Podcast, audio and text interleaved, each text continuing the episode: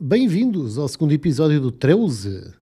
O primeiro episódio foi um episódio piloto, onde eu estive a explicar um pouco como é que vai ser este podcast. Mas agora, finalmente, já entramos nos episódios de conteúdo. E hoje venho falar sobre quem? O quê? Sobre Demi Lovato. Demi Lovato, podemos dizer a cantora. Aqui há pouco tempo atrás não podíamos dizer a cantora, devíamos dizer cantora. Um, era ele ou uh, já não sei que, como é que se dizia. Porquê? Porque esta confusão toda.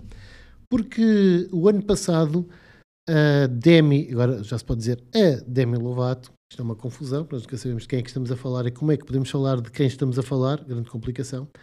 Há um ano atrás ela identificou-se como uma pessoa não binária. Então referia que gostava de ser tratada com pronomes neutros, como ele. Uh, então, pronomes neutros, é essa coisa agora que qualquer dia vamos ter que, que levar com isso.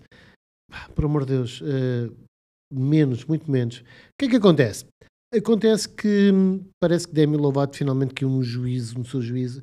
Ela que se identificava como mulher e o ano passado deixou de se identificar como mulher, agora parece que se volta a identificar como mulher outra vez. Uh, isto além de ser muito esquisito, há uma coisa mais esquisita, mais estranha ainda que isto tudo. Ah, por amor de Deus, decidam-se.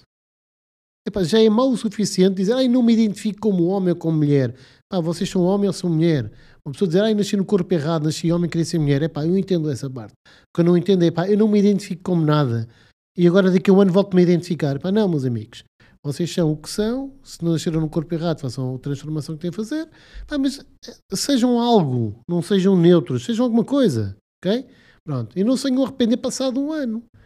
Uh, pronto, ela parece que se arrependeu e agora diz que se sente mais feminina, porque ela sentiu-se durante o último ano que a energia andava entre o feminino e o masculino.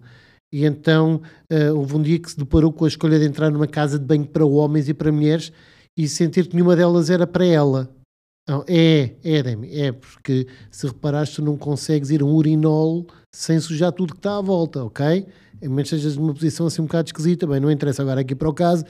Uh, a tua casa de banho é aquela das senhoras, ok? Nossa, é aquela que nós conseguimos urinar contra uma parede. Boa? Porreiro. Além disso, eu estou numa casa de banho para homens, não tenho nada a ver mulheres entrar lá dentro, que identifiquem-se ou não vocês como mulheres ou como homens. És mulher, não entras na casa banho dos homens. Ponto simples. Pronto. Parece que ela sentia-se apenas como humana. Dizia, sentia-me apenas como um ser humano. É por isso que o they, them era para mim. Uh, no fundo, era sentir-me um ser humano. Ultimamente, tenho-me sentido mais feminina. Portanto, antes sentia-se um ser humano, agora já não sente um ser humano, sente-se mais feminina. É outra estupidez em cima da estupidez. Porque, tanto quanto sei, homens e mulheres são seres humanos. Tudo bem, ok? Então adotou o she, her novamente. Ah isto é tudo muito estúpido. Muito sinceramente, é demasiado estúpido para ser verdade. Não estou para aturar isto. Qualquer dia identificam-se como helicópteros e vamos passar a chamar, em vez de ser Demi Lovato, é Boeing AH-64, também conhecido como o famoso helicóptero Apache. Sério? Qualquer identificam-se como helicópteros?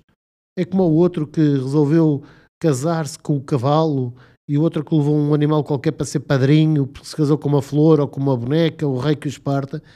Sinceramente, meu, não há paciência. Dê-me louvate, bem-vindo ao mundo real, espero que estejas curada, minha querida. E quanto a nós, epá, encontramos um terceiro episódio, mais de gente normal. Tchau, abracinhos.